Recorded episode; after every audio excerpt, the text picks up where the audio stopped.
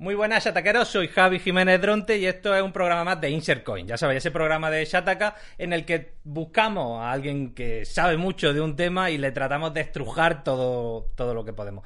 Y hoy, eh, concretamente y específicamente, tenemos a una invitada que a mí me hacía mucha ilusión traer, porque habitualmente lo que hacemos es coger a alguien que es muy especialista en un tema como muy, muy, muy especializado. Pero en este caso, Almudena eh, es una persona muy especializada, pero eh, como en la junta entre dos cosas distintas, ¿no? Como en el lugar donde se tocan eh, la ciencia y la música, el arte y, bueno, y eso, y un poco la ciencia. Eh, y digo el arte porque, bueno, según tengo entendido, eh, licenciada en Bellas Artes, graduada en física, pianista, divulgadora científica y además, bueno, diseñadora de experiencia de usuario. Es decir, un mix mm, muy interesante, ¿no? Entre lo que es la parte más, más científico, quizás más, más fría que esto lo vamos a hablar ahora, y la parte más artística. Eh, bueno, muchas gracias por, estar aquí con, nosotros. Nada, muchísimas gracias a vosotros por invitarme.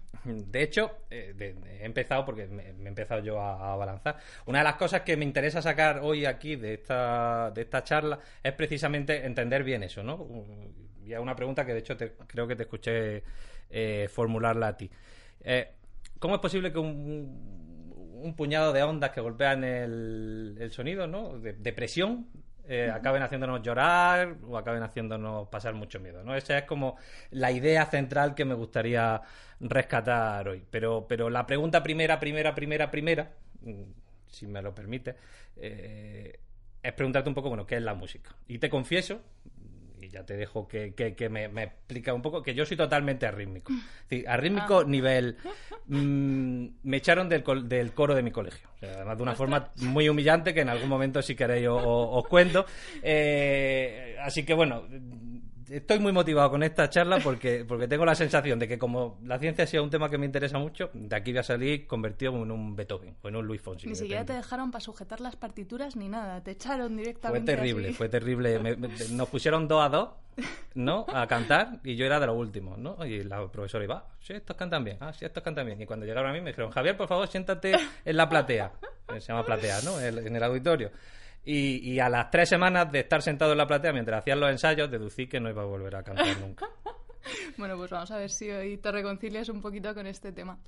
Eh, ¿Qué es la música? Pues la música es una especie de lenguaje, vamos a llamarlo, que tiene propiedades sonoras, igual que el lenguaje que utilizamos habitualmente, pero con muchísima más repetición, con muchísimos más patrones, eso por un lado. Y por otro lado, eh, al contrario que el lenguaje, que es descriptivo, la, música es... Eh, la música es mucho más manipulativa, ¿vale? La música no se lee, la música no tiene un significado abstracto, no se basa en símbolos, sino que la música va directamente ahí a tus emociones, te agarra de la piel y no te suelta sin necesidad de decirte nada. ¿Y, eso cómo puede ser? ¿Eso cómo puede ser? Vale. Eh, pues porque precisamente está hecha de sonidos. Y los sonidos son una cosa que en un planeta con atmósfera, a lo largo de toda nuestra evolución, ha sido muy útil para sobrevivir. Entonces la música aprovecha, por una parte sí que aprovecha propiedades del lenguaje humano, ¿no? del, lenguaje puramente vocal que utilizamos, que eso luego si quieres lo podemos hablar, pero por otra parte también utiliza connotaciones de los mismos sonidos que a lo largo de nuestra evolución han sido muy útiles para la supervivencia. Entonces hay cosas del procesamiento musical que van directamente a la amígdala sin pasar pues eso por un procesamiento simbólico o incluso que van directos al, al cerebelo. O sea, hay cosas de la música que directamente te hacen moverte sin necesidad de que tú estés pensando, oye, esto es música, entonces la música tiene ritmo y entonces con el ritmo me muevo, sino que directamente el procesamiento cerebral hace que una señal sonora ataque al cerebro y por eso, por ejemplo, la música se utiliza en casos de personas que tienen problemas de movilidad para, para recuperarlas y para ayudarlas en su, en su proceso ¿sí? de, de rehabilitación. Se puede utilizar la música porque, porque estimula estas áreas del cerebro. Me parece súper interesante.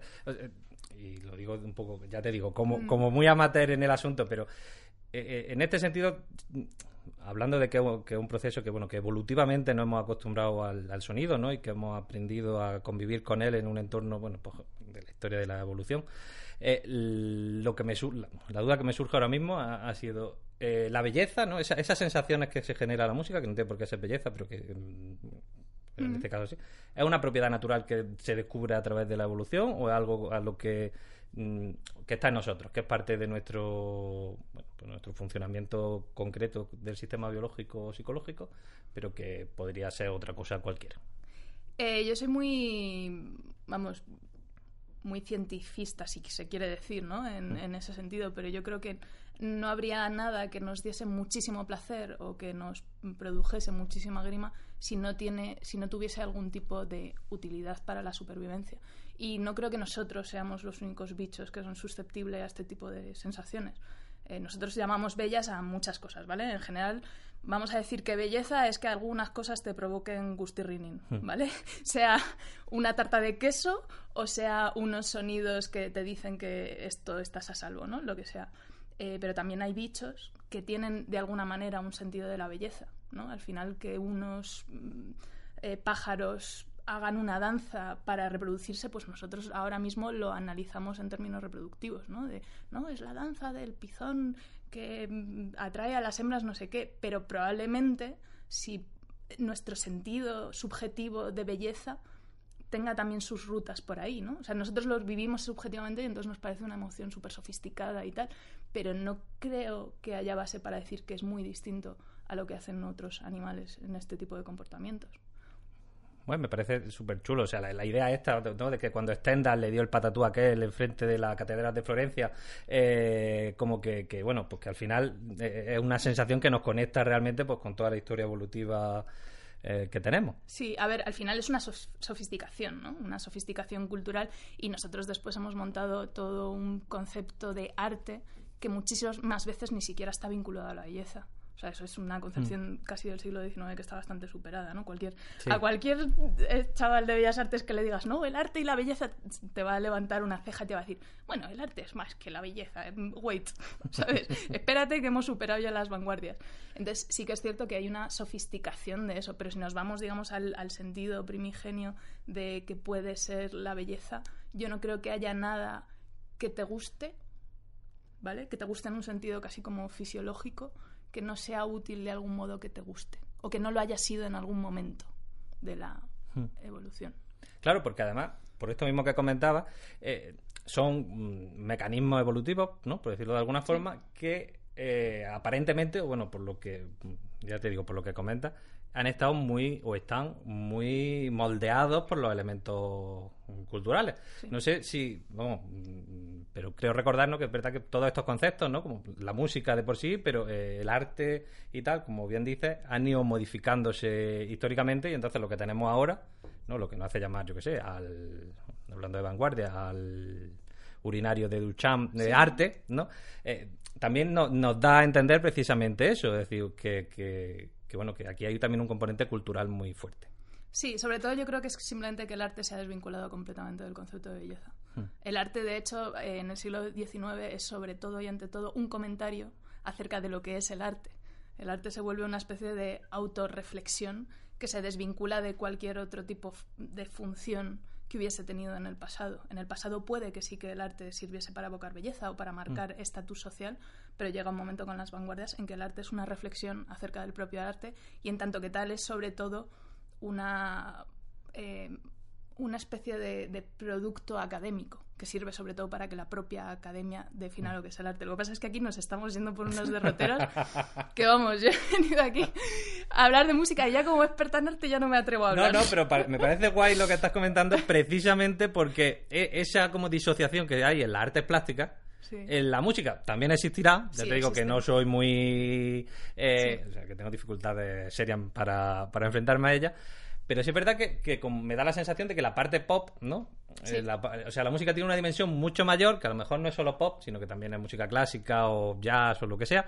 Eh, bueno, pues que, que, como que se ha separado por ese camino. Es decir, que la música sigue muy presente en la vida de la gente hoy por hoy. Porque yo creo que esa función que sí que existe, de, como esa especie de deseo de belleza y de alguna manera de de marcar estatus social, ¿no? el de, formar grupos sociales que se identifican con una serie de valores estéticos y que al final es un tipo de fruición de cosas que te gustan. que te gustan en un sentido como muy, muy eso, muy de, de lo que estamos hablando de la belleza que tiene igual principios hasta evolutivos, ¿no? Eh, yo creo que eso es una función social que no es que no es esquivable, que es necesaria, que la gente la necesita. Entonces, de alguna manera creo que el arte académico se ha quedado en los museos y en los conservatorios y se ha quedado ahí para que la gente de la academia reflexione acerca de ello muy profundamente, pero que la sociedad sigue necesitando cosas que son de alguna manera bellas. Entonces, en lugar de ir a comprar óleos, lo que hace es ponerse camisetas chulísimas, que son lo que ellos como grupo deciden que es una cosa bonitísima y que lo llevan todos y que se identifican con eso. Y en el caso de la música, que efectivamente tiene una parte académica muy fuerte, eh, yo no sé si te sonará, pero según los conservatorios, el compositor más grande del siglo XX, ¿tú sabes quién es? Eh, me gustaría mucho que fueran los del río, pero no. pues es un señor que se llama Pierre Boulez. Ah. ¿Te sonaba? Eh, no, la verdad es que. Ni a ti ni a nadie, ¿vale? Porque es el señor más importante compositor del siglo XX, según la academia. Sin embargo, la sociedad ha ido por otros derroteros porque sigue teniendo esta necesidad de belleza y de disfrutar de cosas que, que, que entran por los sentidos. No solo que entran intelectualmente, sino que Mm. también apelan como a esta parte más primigenia sobre la, que se construyen eh, las bellezas en las distintas artes. Es como si, como en el mundo de culinario, ¿no? Pues mira, yo no sé, seguro que ha habido alguien que ha inventado el mm, vino que no se hace de uva, sino que se hace de nube. Y seguro que está en un restaurante maravilloso y que tiene un concepto de la desconstrucción y de qué es en realidad la comida. O sea, seguro que tiene un discurso intelectual elaboradísimo. Pero la gente en su día a día al final se va a restaurantes que ponen un huevo frito que es petén, porque el huevo frito te gusta. ¿Te gusta por qué? Porque te alimenta y porque te, da- ¿no? te, hace, te hace vivir feliz. Me siento muy identificado porque yo una vez traté de hacer horchata de patata. Eh, la verdad es que estaba muy buena. El único fallo conceptual que tenía es que sabía patata. Pero por lo demás, una horchata fantástica. Eh, volviendo un poco al tema, pues más relacionado con, con lo que hablamos al principio, ¿no? Sobre eh, cómo una onda mm, Sí. No pueden provocarnos este tipo de sensaciones y tal y cual. Sí, sí creo que no, parte de, del trabajo que ha hecho como de divulgación científica y tal se basa eh, en esta mm, combinación de cosas, ¿no? Como la música en sí puede ser una especie como de mm, eh, casi una clase de física, ¿no? Y como la física y las matemáticas tienen muchísimo que ver con la música, mucho más de lo que eh, cualquiera podría pensar. Y Sí. esto me interesa mucho porque me he quedado pensando, ¿no? Es decir, ¿de verdad la música tiene tanto que ver con la física y con la matemática? Hay muchísimas dimensiones. O sea, al final la música es una cosa que está en el mundo. Y como cualquier cosa que está en el mundo y que es observable, la puedes estudiar desde la ciencia, desde una perspectiva científica. Y el tema es que hay muchísimas ciencias implicadas. Hay cosas de matemáticas que hay en la música. ¿Por qué? Porque al final la música es una señal que tiene, tiene cierta periodicidad. En general la música lo que tiene es muchísima repetición. Y en todo lo que hay repetición tú puedes meter números, puedes encontrar simetrías y puedes estudiarlo a partir pues sí, de las, de las matemáticas. Tú puedes analizar una obra de bajo, incluso en el ritmo, y encontrar patrones fractales, ¿no? O sea, patrones de, de repetición que se repiten a distintas escalas de la misma manera que lo hace un fractal. ¿Vale? Eso en, en tanto que la música, digamos, como, como si fuese un MIDE, como si fuese una señal de, de numeritos. Hmm. Bien, pero también puedes decir que la música es sonido, que es una cosa que viaja en el aire y hace vibrar los objetos que tienes alrededor. Y eso lo puede estudiar la física. La física estudia desde eh, cómo funcionan los instrumentos, por ejemplo, a qué tal va a funcionar la, la, la acústica de una sala. También tienes que hay muchísimas de esas propiedades acústicas, en, en concreto un fenómeno que son los armónicos, que influyen muchísimo en cómo se ha construido el lenguaje musical, sobre todo occidental, pero en general en muchísimas culturas. Uno de los fenómenos que a mí me llama más la atención es eh, una cosa que todos sabemos. En nuestra cultura y en general en el mundo, eh, todos sabemos que las escalas empiezan por do, acaban por do, ¿no? Do, re, mi, fa, Sí. sol, la, si, y otra vez ya viene el do, ¿vale? Mm. ¿Por qué? O sea, ¿por qué un sonido? ¿Por qué el sonido lo percibimos como algo circular? Como algo que empieza y vuelve al mismo lugar. En realidad, las frecuencias del sonido, tú puedes cantar hacia arriba todo lo que quieras. ¿Vale? No, no Sí, hay, Tú no puedes hay una- cantar más hacia arriba que yo, pues, seguramente, pues, pero sí. Tampoco, tampoco mucho. que además tengo hoy la voz un poquillo tocada. Pero en lugar de percibir esa frecuencia como algo que siempre crece, nosotros lo que percibimos es que después de los siete sonidos de nuestra escala, volvemos a un sonido que se parecía muchísimo al inicial y por eso le ponemos el mismo nombre. Vale, ¿por qué es esto? ¿Por qué? Porque una cosa que en frecuencias es lineal, nosotros lo, lo representamos mentalmente en forma de círculo. Bueno, pues hay un motivo y es que cada vez que llegamos a un nuevo do, la frecuencia se ha duplicado. Esa especie de duplicación de la frecuencia es el primer armónico del sonido y es un armónico que percibimos tan fuerte que lo identificamos directamente como el mismo sonido. Esto es un fenómeno físico que ha condicionado absolutamente toda la historia de la, de la música. Y además es un fenómeno esto de que al duplicar la frecuencia, la nota vuelva a tener el mismo nombre. Esto se encuentra en todas las culturas del planeta, en todas las músicas de, de todas las culturas. Bueno, me parece realmente fascinante. De hecho, no tenía. Para mí, armónica era lo de. hasta ahora mismo. Así que está bien. Esto no lo van a entender la gente del podcast, me temo. Eh, he hecho un, gesto de armónica con la mano.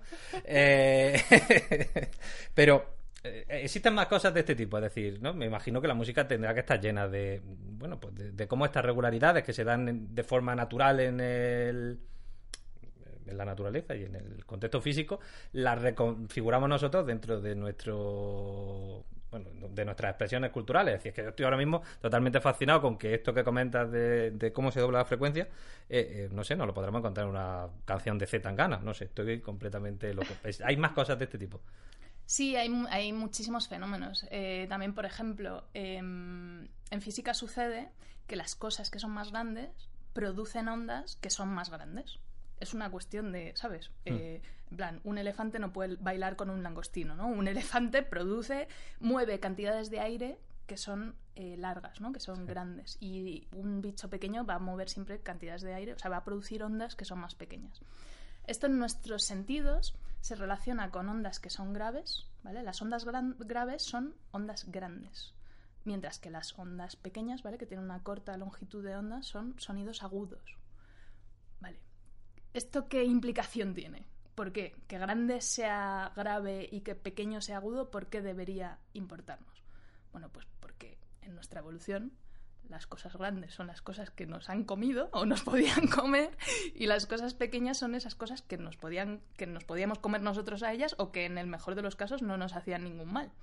Entonces tú tienes que a lo largo de la historia de la música en general los sonidos graves se han tendido a asociar al mal, ¿vale? Y los sonidos agudos, en cambio, pues más a melodías felices, a melodías infantiles y este tipo de cosas.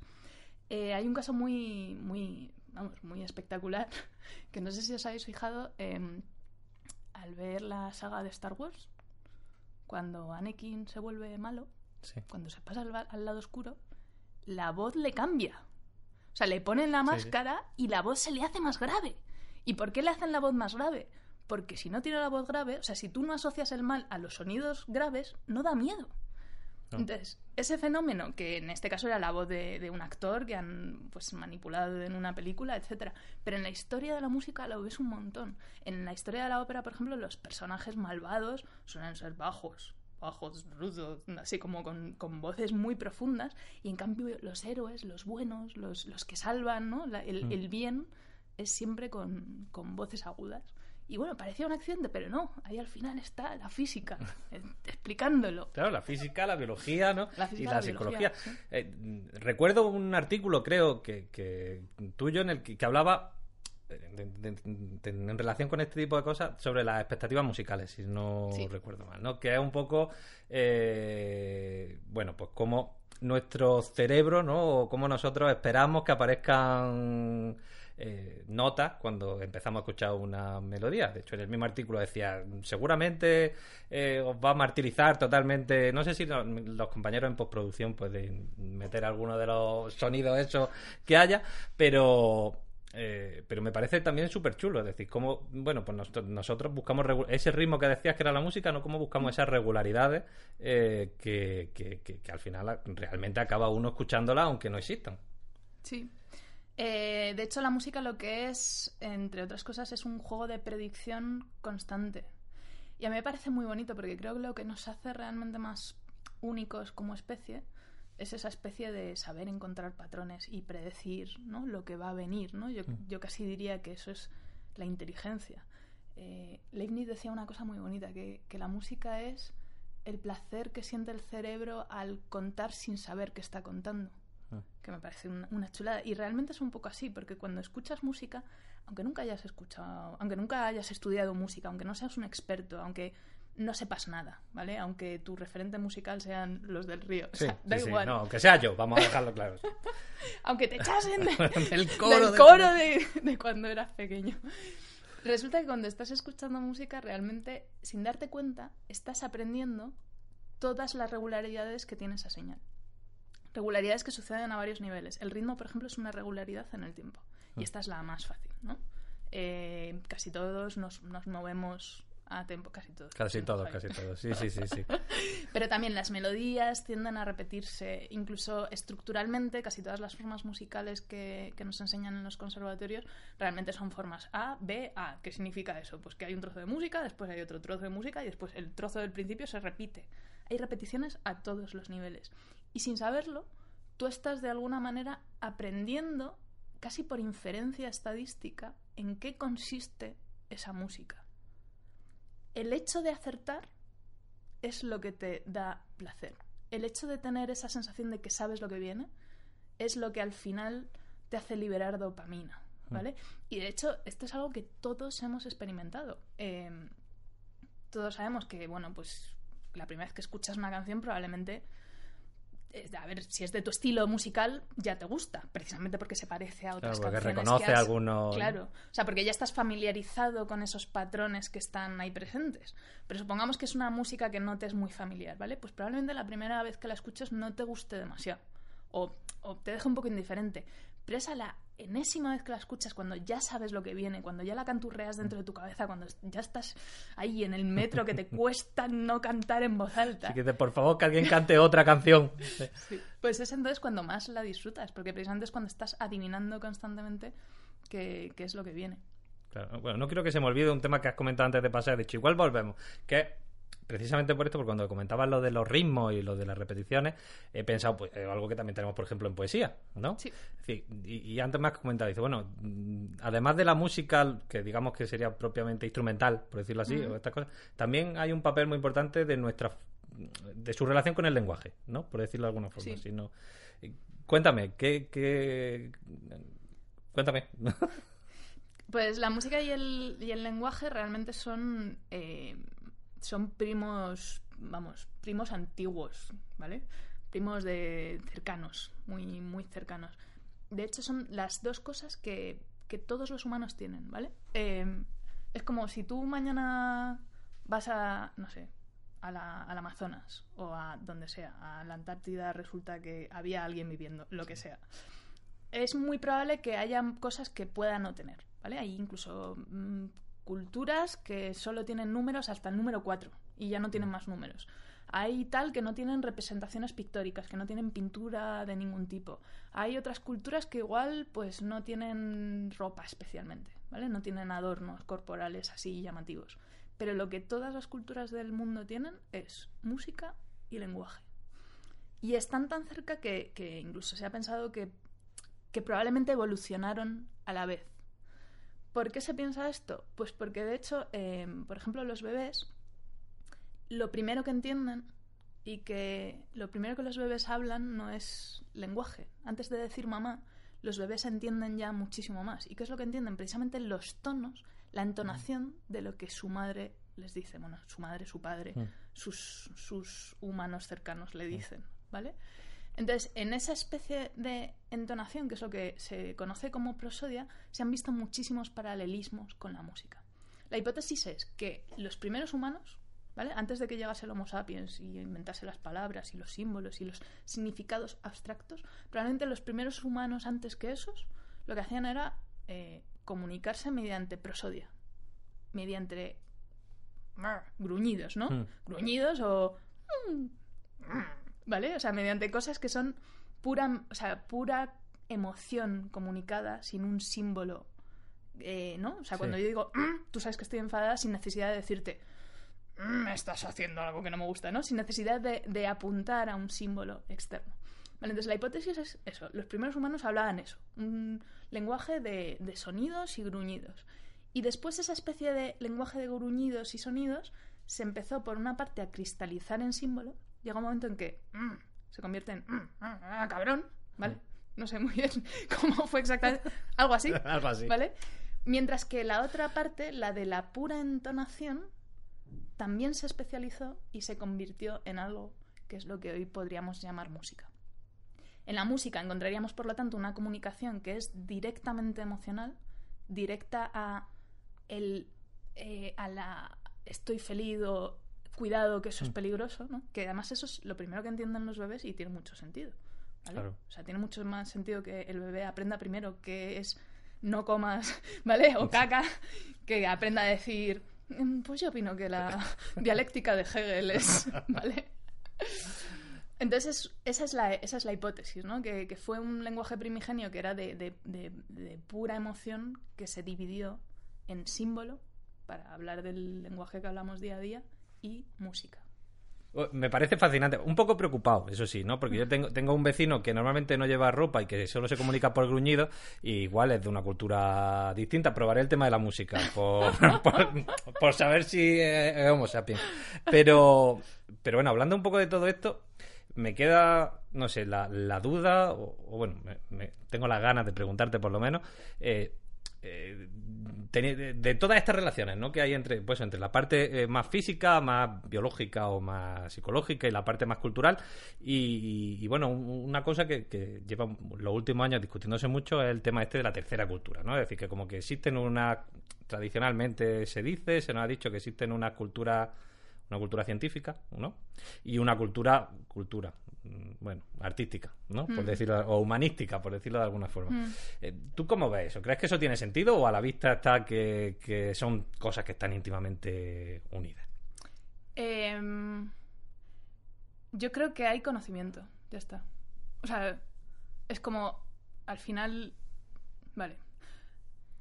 Al final, cultura se ha convertido en sinónimo de ocio sofisticado. Hmm. ¿Vale? Tú abres los periódicos y ¿qué ves en la sección de cultura? Pues museos, no sé qué, cosas así como de... No deja de ser como un tipo de ocio y además ocio de, de gente pudiente. Yo creo que cultura eh, es más. Cultura es de alguna manera lo que da identidad a un grupo de gente y lo que hace que nuestra sociedad se identifique a sí misma como miembros de un mismo, de un mismo grupo. Dentro de esa cultura, a mí me gustaría que estuviese la ciencia. Me gustaría que la ciencia fuese uno de los valores que nosotros, como sociedad española, defendemos y queremos y, y tal.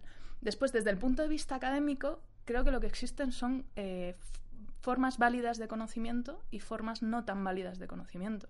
Es decir, si yo te digo em, el, agua hierve a 100 grados, eso es ciencia, si te lo digo porque he hecho un experimento al respecto y no porque ha llegado un dios con tres cuernos y me lo ha revelado. Hmm. ¿Vale? Esa forma de conocimiento que es válida, que es pues la basada en la experimentación, la basada en el consenso de una comunidad que se basa en pruebas, que hace experimentos, que tiene peer review, que se comunica, o sea, al final el, sistema, digamos, de la ciencia, se puede aplicar para conocer mm, los fotones o los bosones o fotos de agujeros negros o se puede aplicar a conocer cómo se comportan los humanos cuando les pones unas ondas de presión en el aire con una estructura curiosa.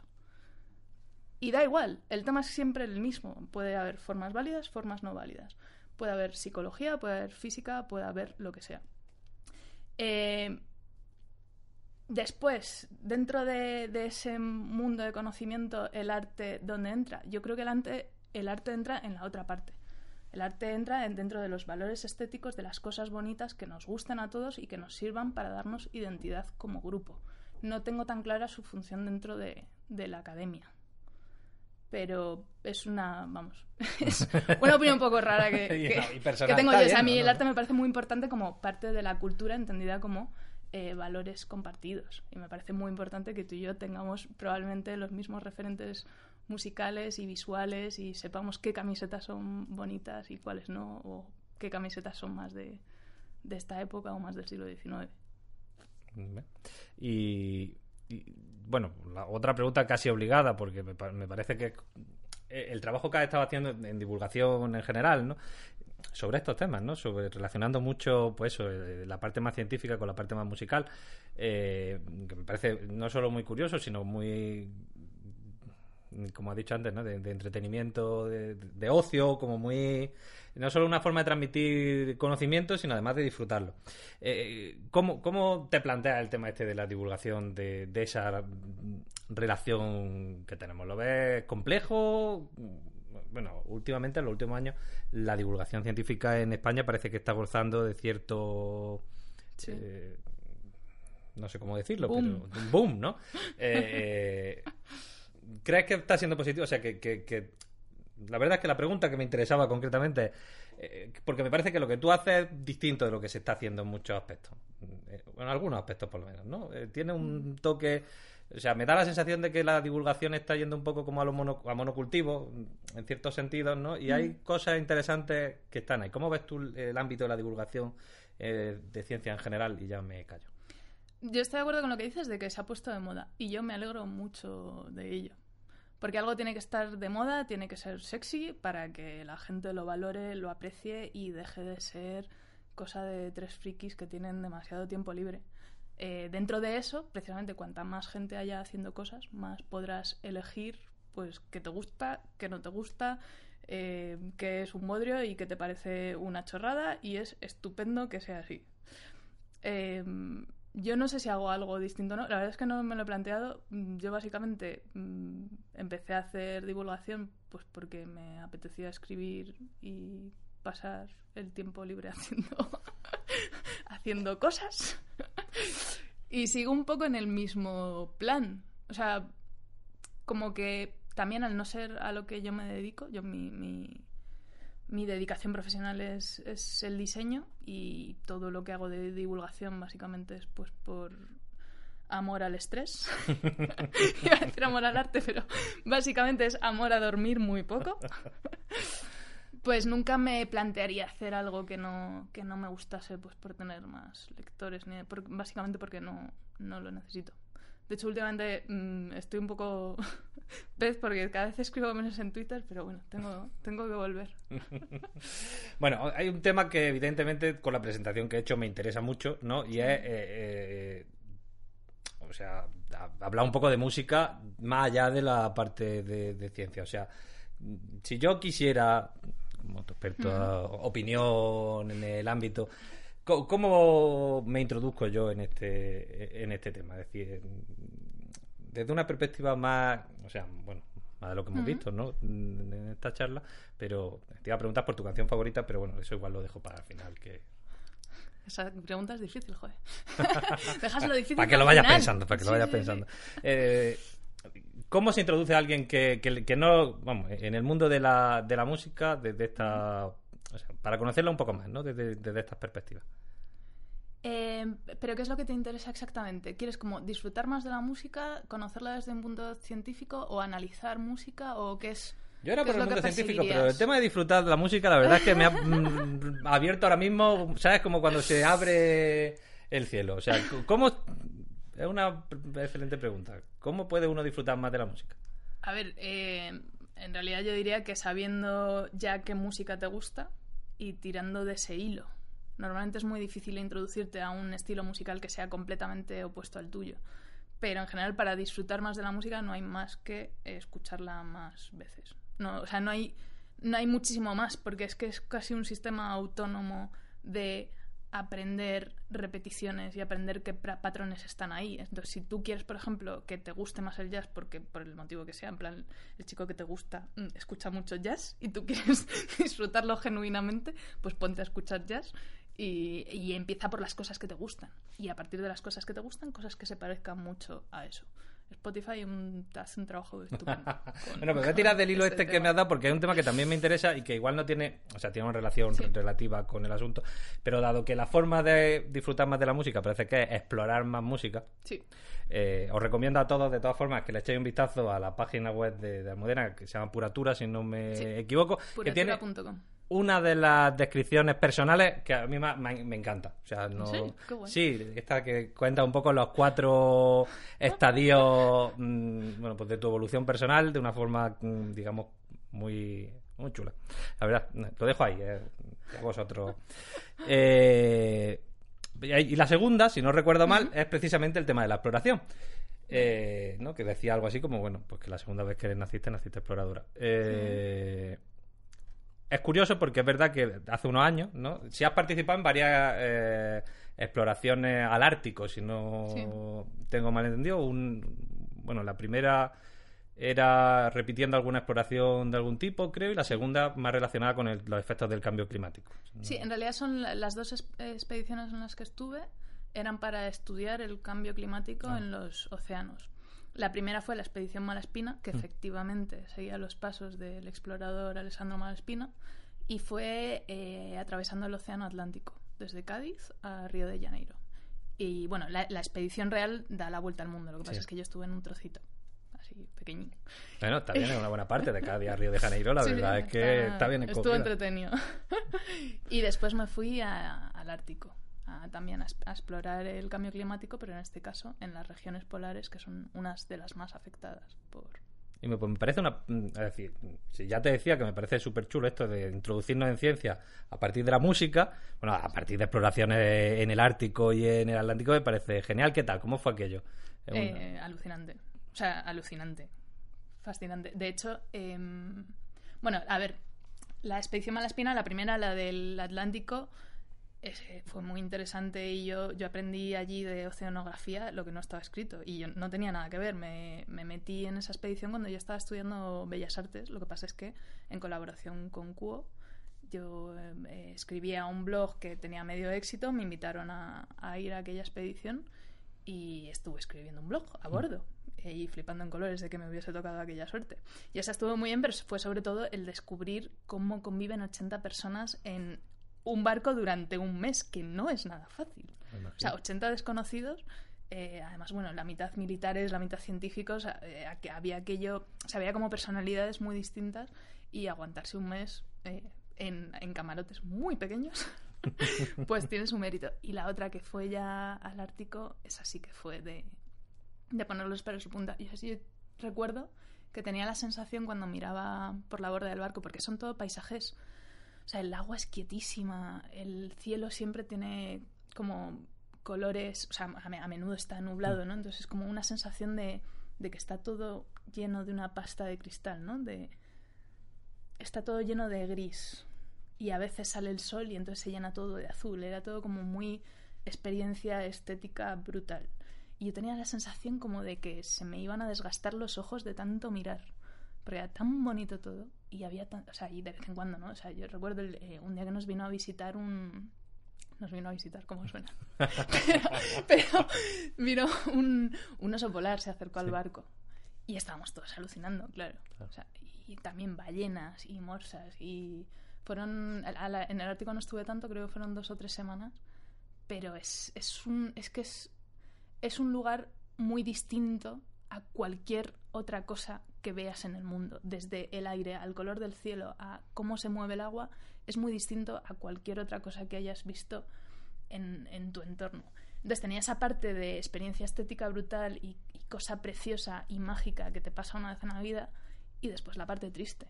Y la parte triste era que todas las tardes había allí investigadores científicos que estaban midiendo aquellas aguas, viendo los bichos que viven allí y te estaban diciendo, a todo esto que ves, todo esto que te pone los pelos de punta por las mañanas, le quedan 10 o 20 años. Porque está desapareciendo. Y es una cosa que allí vives como una cosa muy real y aquí se nos olvida, porque el cambio climático es la noticia que sale antes del anuncio de Fairy y de la lejía del futuro, ¿no? O sea, es la- el cambio climático es algo que nos pilla lejos. Como lo más cerca que nos pilla es porque, ¡ay, qué calor ha hecho en Madrid este verano! Y no, realmente es una cosa que está sucediendo, que está sucediendo ya y que seguimos nuestros líderes políticos dando vueltas a vamos a hacer otra cumbre para ver si cuándo celebramos la siguiente cumbre. Y no, es una cosa seria. La verdad es que sí. Bueno, por si mm, nuestros oyentes y espectadores se pensaban que el índice de molonidad de nuestra invitada se quedaba aquí, eh, tranquilidad que tenemos una cosa más todavía. Y es que Almudena, junto a un equipo, pues no sé si son de amigos, de compañeros, de tal, eh, ganó hace poco, no, no, tengo la fecha exacta, pero creo que hace poco, el, un hackathon de la NASA con un eh, Galaxy Quest. Quest, ¿no? ¿Cómo se llama la aplicación? Que básicamente, si no recuerdo mal, porque la he estado bichando, es una especie como de... bueno, está inspirado de aquella manera en el videojuego este Mm, ¿Cómo se llama el videojuego? Bueno, es para ayudar a procesar las imágenes de Hubble, ¿no? Si no... Sí, efectivamente. O sea, yo creo ya que, decir, no, solo el Ártico, no solo mm, la música y la ciencia, sino además ganando eh, concursos en la NASA. Bueno. Mm, He tenido mucha suerte. Otra cosa no. No será para tanto, no será tanta suerte porque, bueno, al final. Eh, cuéntanos un poco, ¿cómo es la. Dado que como está claro, eh, tengo algún problema mm, para recordar exactamente cómo funcionaba la aplicación. Cuéntanos cuál es la idea. Vale, pues te cuento. Eh, nos presentamos a una hackathon que se celebra todos los años que organiza la NASA, ¿vale? Que esto es una cosa mundial y que si queréis presentaros eh, este año en, en, octubre creo que es. Vale, pero vaya, buscadlo en Google seguro que sale y estás al loro porque es una cosa muy divertida que hacer. En plan, te vas un fin de semana y eh, básicamente te enfrentas a unos retos que propone la NASA y que consisten en mm, piensa una idea que solucione este reto o este problema. Nosotros nos presentábamos a un reto que era, oye, haz una aplicación que sea útil y que dé en algún sentido, ¿vale? Mm. Con, las, con los datos que genera el Hubble, ¿vale? El Hubble genera mogollón de datos. Ahora mismo no me acuerdo, pero creo que es 1,2 gigas cada hora. Mm. Eso es un porrón, básicamente. Dicho, dicho así en cristiano, mogollón de datos. Entonces, la movida que tienen es que em, muchos de estos datos requieren un procesamiento visual o eh, son datos astronómicos, pues a veces imagínate. Eh, ¿Qué forma tiene la galaxia que sale en esta imagen? Y ese tipo de procesamiento visual tiene mucho coste computacional. Mm. Entonces nosotros dijimos, mira, pues vamos a hacer un juego. Un juego para todo el mundo. Todo el que quiera jugar puede jugar a este juego. De manera que la gente va a estar haciendo tareas muy sencillitas, están, vamos a estar dando puntos, en plan en plan Candy Crush, ¿vale? Que te ese sonan. Era, ese era el juego que se me había. Vale, vale. Pues van a sonar soniditos y voy a conseguir engancharte dándote así pequeños premios y tú vas a estar resolviendo tareas muy sencillas. En plan, oye, de esta imagen encuéntrame lo que son galaxias, hmm. ¿vale? O rodéame em, la galaxia para ver su forma, ¿no? Pero son tareas muy sencillitas, pero igual, por ejemplo, tienes que hacer rodear 10 galaxias en menos de X segundos. Y si lo consigues, pues... ¿Vale? Con todo eso, ¿qué haces? Eh, con todas esas tareas, ganas tiempo, ganas puntos, ¿vale? Pero en nuestro juego era tiempo de telescopio. Entonces, el tiempo de telescopio te sirve para qué? Para ir avanzando de nivel, es decir, para ir descubriendo más galaxias. Y cada vez que conquistas una nueva galaxia, lo que ves con realidad aumentada son esas fotos tan alucinantes del Hubble que todos conocemos. Hmm. Pues apuntando tu móvil a tu siguiente reto, pues conseguirías ver todo ese tipo de imágenes. Y bueno, nosotros montamos esto en realidad es un prototipo. Mucha gente me dice, ¿dónde me descargo la app? Todavía no existe. Si hay alguien, un señor rico que nos esté escuchando, que nos financie eso. Que nos financie el montarlo de verdad. Pero de momento es un prototipo. Nosotros lo que hicimos fue eh, lo que viene a ser el diseño de la aplicación, todo lo que sería la, lógica de juego y también un prototipo de cómo eh, sería el sistema de, de puntuación, ¿vale? Porque el objetivo de esto es eh, que todos estos datos que genera la gente, todas estas pequeñas tareas visuales que computacionalmente son complejas, pero que nosotros los humanos los hacemos de manera muy sencilla, sirvan para entrenar una red, eh, una red neuronal que finalmente sea capaz de automatizar ese proceso. ¿vale? O sea, finalmente eh, se puede hacer de manera, sí, computacional, pero ya con una red entrenada a base de humanos ociosos. Entonces nosotros hicimos por una parte lo que viene a ser la lógica del juego, la experiencia de usuario, cómo entrarías en el juego, un poco la interfaz visual hmm. y por otra parte hicimos un pequeño prototipo de cómo podría ser este sistema de puntuación, ¿no? Cómo podría ser el hecho de que tú evalúas qué tal lo está haciendo la gente para recoger esos datos. Y bueno, nada, lo, lo presentamos. También nos esforzamos mucho, que esto hay que decirlo, eh, en cómo presentábamos esa idea. Yo creo que fue una de las mejores cosas que hicimos, el, venderlo. Y pues había unos señores en la NASA y dijeron que, guay, y nos han dado un premio y aquí estamos. Bueno, fenomenal, vamos, vamos, vamos. Ya digo Que, que, además lo bien que queda, quiero decir que es otro tema fundamental. Y bueno, pues ya pues, por ir acabando, te decía antes de empezar que nosotros que estamos buscando una, una pregunta así como que genere tensión. Y en este caso va a ser efectivamente eh, cuál es tu canción favorita y cuál es la canción que más odias. Ostras, qué complicado. Te he dado tiempo, ¿no? Podrás decir que, pero voy... Pero me has distraído, estaba ahí pensando en, en, la inopia. Eh, no te voy a decir mi canción preferida, pero es que es como la canción que más soy yo. Y además es que no es una canción, es un desastre, tío. Esta pregunta para mí es un desastre. No, no, bien, bien. Quiero decir, no una canción, es un desastre. Bueno, bien. Vale, em, yo soy muy, muy fan y, claro, yo soy pianista. Entonces, claro, mi canción preferida es una pieza para piano. ¿Vale? Em, yo soy muy fan de un compositor ruso que se llama Alexander Scriabin. Scriabin. Sí y toda mi vida me, he pasado intentando tocar un estudio suyo, que es eh, el estudio Opus 48 número 12, que se llama eh, Afanato. O sea, ya ves cómo queda. ¿Cuál es tu canción preferida? Afanato de Scriabin. Pero es que me gusta mucho. Entonces es lo que hay. Yo lo siento, me gusta un montón. Y si lo escucháis, es, es una cosa muy, muy cortita, pero muy especial. Y la peor, peor, peor, la que odias profundamente, la que cada vez que la escuchas mm, toda hecha mil millones de años de evolución te llevan a, decir, madre mía del amor hermoso, dame paciencia, no me des fuerzas, porque... Joder, no sabría decirte, cualquiera que sea la melodía pegadiza que tengo ese día en la cabeza. Es que además lo paso fatal. Se me meten en la cabeza como si fuesen un, un gusano terrible. Pero aparte de eso, es que no, no odio ninguna música así fuerte. Baby Shark. podría ser, podría ser. Eh, bueno, venga, te vamos a perdonar la, la cosa. Eh, nada, en principio, bueno, pues darte las gracias por haber estado con nosotros, por haberme abierto realmente, te lo digo, el mundo de la, de la música en general. El tema de las armónicas todavía me tiene eh, trastocado. Y, nada, eh, recordar a, todos los que estáis viendo que normalmente eh, subimos la parte en YouTube, es solo un resumen de toda la conversación, ¿no? Y la conversación en extenso la subiremos al podcast para que podáis escucharla sin mayor problema. Pues muchísimas gracias por estar aquí con nosotros, Medina. Nada, a ti por invitarme. Muchas gracias.